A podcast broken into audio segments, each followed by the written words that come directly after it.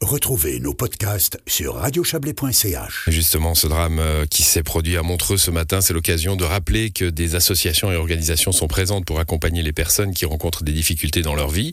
Euh, parmi elles, la main tendue ou le 143, main tendue qui constate que ces drames, euh, des drames comme celui de Montreux, poussent certaines personnes à contacter ces bénévoles. Écoutez Catherine Besançon, directrice de la main tendue vaudoise. Immanquablement, il y a des personnes qui vont faire appel à la main tendue, très touchées par ce qui s'est passé parce que ça, ça ébranle et surtout c'est, totalement euh, inhabituel chez nous de, de voir un pareil drame. Et puis la main tendue, euh, elle est disponible 24 heures sur 24. J'ai envie de dire, n'attendez pas d'être à la dernière limite pour appeler la main tendue, même pour des, des petits soucis entre guillemets du quotidien, on peut appeler la main tendue. Et puis pour les urgences durant la nuit. Concrètement, euh, la main tendue, ben, elle est là euh, pour euh, venir en aide aux personnes qui sont fortement en difficulté, qui ont besoin d'une écoute.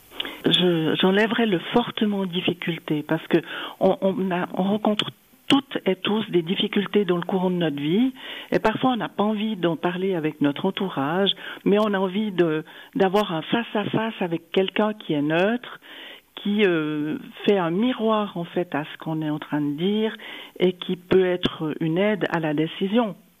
Parce que la décision, c'est toujours la personne qui l'a. C'est jamais le, c'est jamais des conseils euh, avec un mode d'emploi euh, point par point. Si j'ai un proche qui va mal, je peux aussi faire appel à la main tendue pour savoir comment me comporter, quels sont les signaux d'alerte. Oui, tout à fait. Mais si on a cette intuition-là, ben c'est qu'elle est bonne. C'est que, ou alors c'est quelque chose qui nous touche profondément.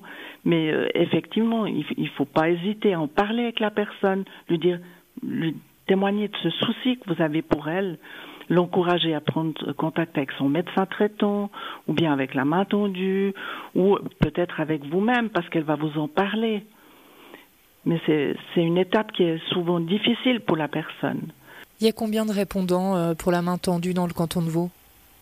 Il y a une soixantaine de répondants qui s'alternent jour et nuit, 24 heures sur 24. C'est quand même un, travail qui demande un investissement personnel, qui demande de réussir aussi à, faire la part des choses, à mettre un petit peu une barrière émotionnelle peut-être? Euh, Barrière, j'irai pas jusque-là, j'irai un filtre, voilà. Euh, la personne qui appelle, c'est son histoire, c'est pas mon histoire. Mais par contre, je peux me laisser toucher par son histoire. Voilà, c'est ce, filtre-là qu'on va mettre. Et puis, euh, cette rencontre, elle doit avoir lieu. Pour nous, c'est ça le plus important, c'est de créer du lien avec la personne qui appelle pour qu'elle se sente entendue dans ce qu'elle vit à ce moment-là. D'ailleurs, vous cherchez des répondants pour le canton de Vaud? Oui, parce que chaque année, on essaye de former, on, forme des, bénévoles.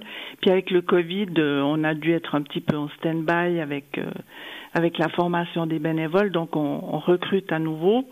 Bien qu'on ait une chose énorme, c'est d'avoir des bénévoles qui restent en moyenne huit ans, ce qui est absolument énorme dans le monde du bénévolat mais euh, on, va faire prochainement une formation et puis on aura une soirée d'information publique le, le, 4 avril et puis euh, les autres mains euh, de Suisse romande que sont euh, Genève, Bienne et Sion recherchent également des bénévoles.